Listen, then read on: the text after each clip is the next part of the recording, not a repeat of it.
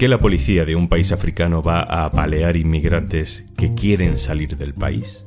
¿Por qué un presidente del gobierno de España les felicita con decenas de muertos apilados en el suelo? ¿Y si fueran ucranianos? Hoy, en un tema al día, bien resuelto, lo que hay detrás de las muertes de Melilla. Un tema al día, con Juan Luis Sánchez, el podcast de eldiario.es. Una cosa antes de empezar. En Ucrania, en Etiopía, en Guatemala o en España. Oxfam Intermón trabaja para que todas las personas tengan derecho a progresar y no solo sobrevivir. Necesitamos tu apoyo. Entra en oxfamintermon.org.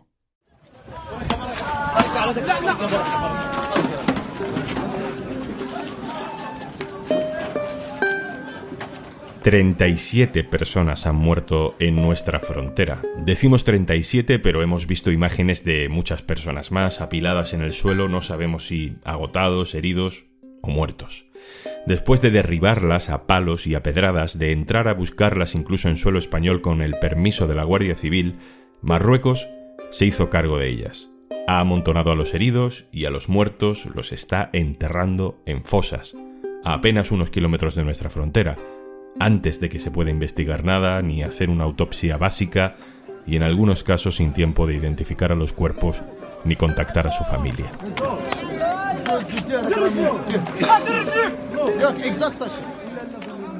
Hay que indignarse con Marruecos, pero también hay que tener clara una cosa. Ningún país tiene ninguna razón para impedir que emigrantes irregulares se vayan de su territorio. Marruecos, que es un país muy racista, está encantado con que las personas subsaharianas sin papeles se vayan de allí y salgan para Europa.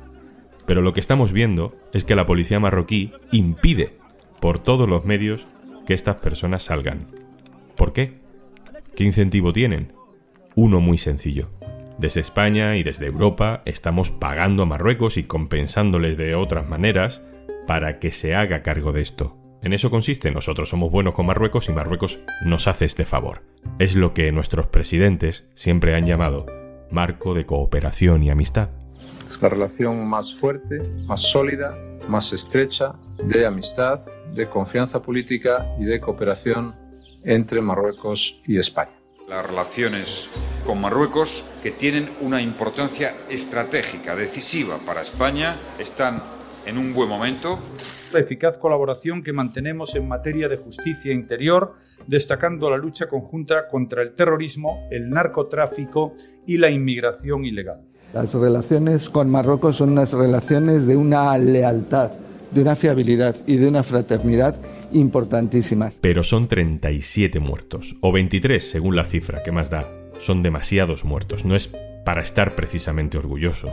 Aunque esa amistad con Marruecos parece que nos impide incluso aspirar a la empatía. Reconocer el trabajo que ha hecho, en este caso, el gobierno marroquí, en coordinación con las fuerzas y cuerpos de seguridad del Estado de España, porque, insisto, ha sido un asalto violento, bien organizado, bien perpetrado, y en este caso yo creo que bien resuelto por parte eh, de, los dos, eh, de los dos cuerpos de seguridad, tanto en España como en Marruecos.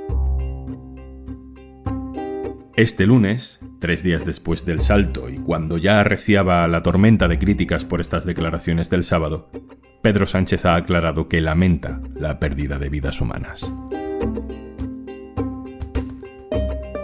Gabriela Sánchez es nuestra enviada especial a la frontera con Marruecos. Puedes leer lo que va averiguando sobre estas muertes en el diario.es. Hoy queremos hablar con ella del contexto, de lo que hay detrás de esta situación. Hola Gabriela. Hola, ¿qué tal Juanlu?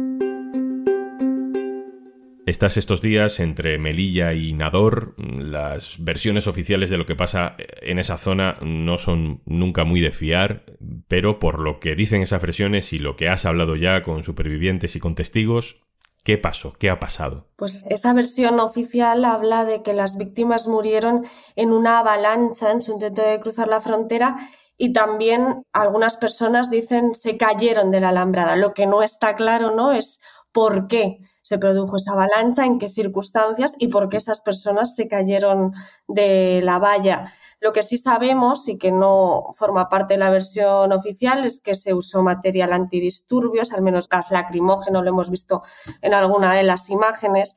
También hemos visto cómo la policía marroquí tiraba piedras a jóvenes que estaban sosteniéndose como podían en lo alto de la alambrada y, por cierto, las tiraban desde el tejado de una garita española y en suelo español.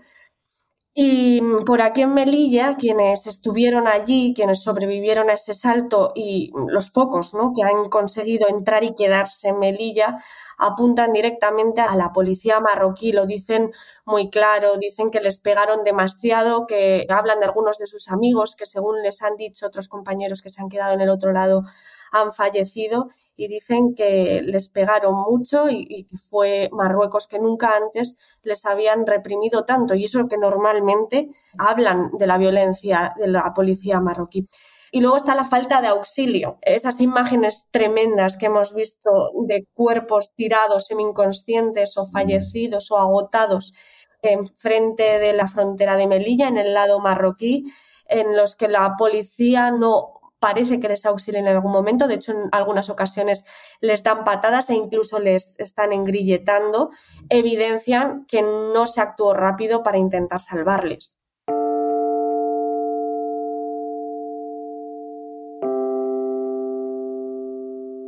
Moroccan police and you are bait him and getting him and kill my friends and get my friends.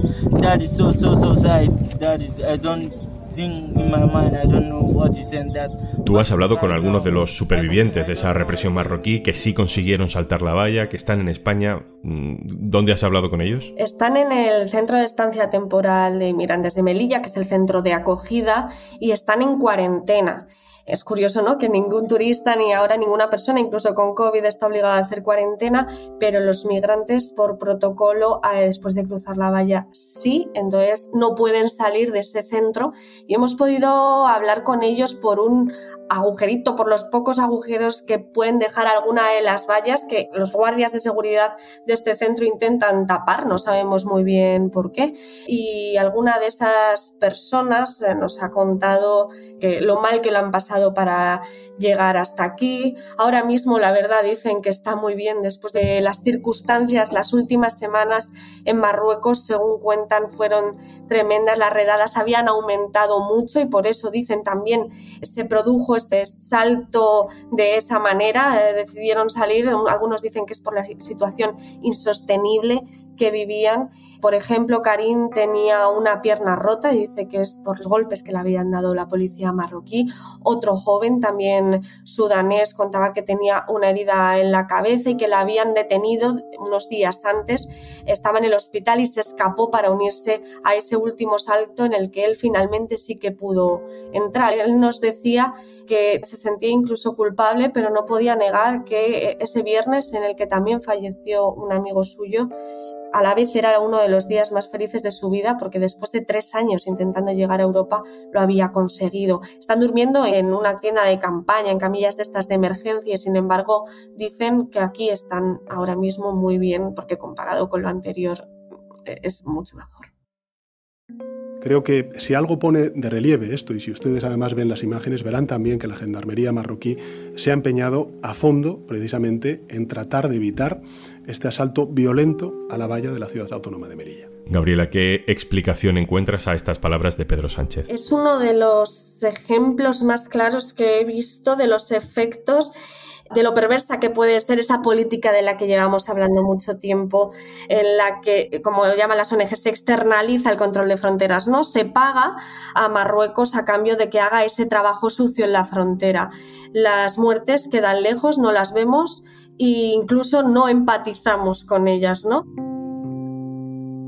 Entonces, al final están cumpliendo con esa parte del trato, ¿no? A cambio, en este caso, no solo de dinero, sino también de un giro en la posición de España en el Sáhara Occidental. Son unas palabras de agradecimiento porque mm, parece que el objetivo es que frene y parece que tiene carta blanca Marruecos para hacer lo que considere para frenarlo. Ahora hemos podido ver las consecuencias en imágenes y en cifras de 37 muertos por ese aumento de la cooperación con España. Y por supuesto, esas citas de Pedro Sánchez, esa referencia a bien resuelto cuando estamos hablando de 37 o 23 personas fallecidas, evidencia una deshumanización total hacia las personas que atraviesan la valla, a las que no ven como personas, sino como problemas. Cuando todos estos responsables políticos, también Pedro Sánchez, que lo ha vuelto a hacer, hablan de las mafias, de que son las mafias las culpables de todo y que son las que empujan a estas personas con violencia contra nuestra frontera,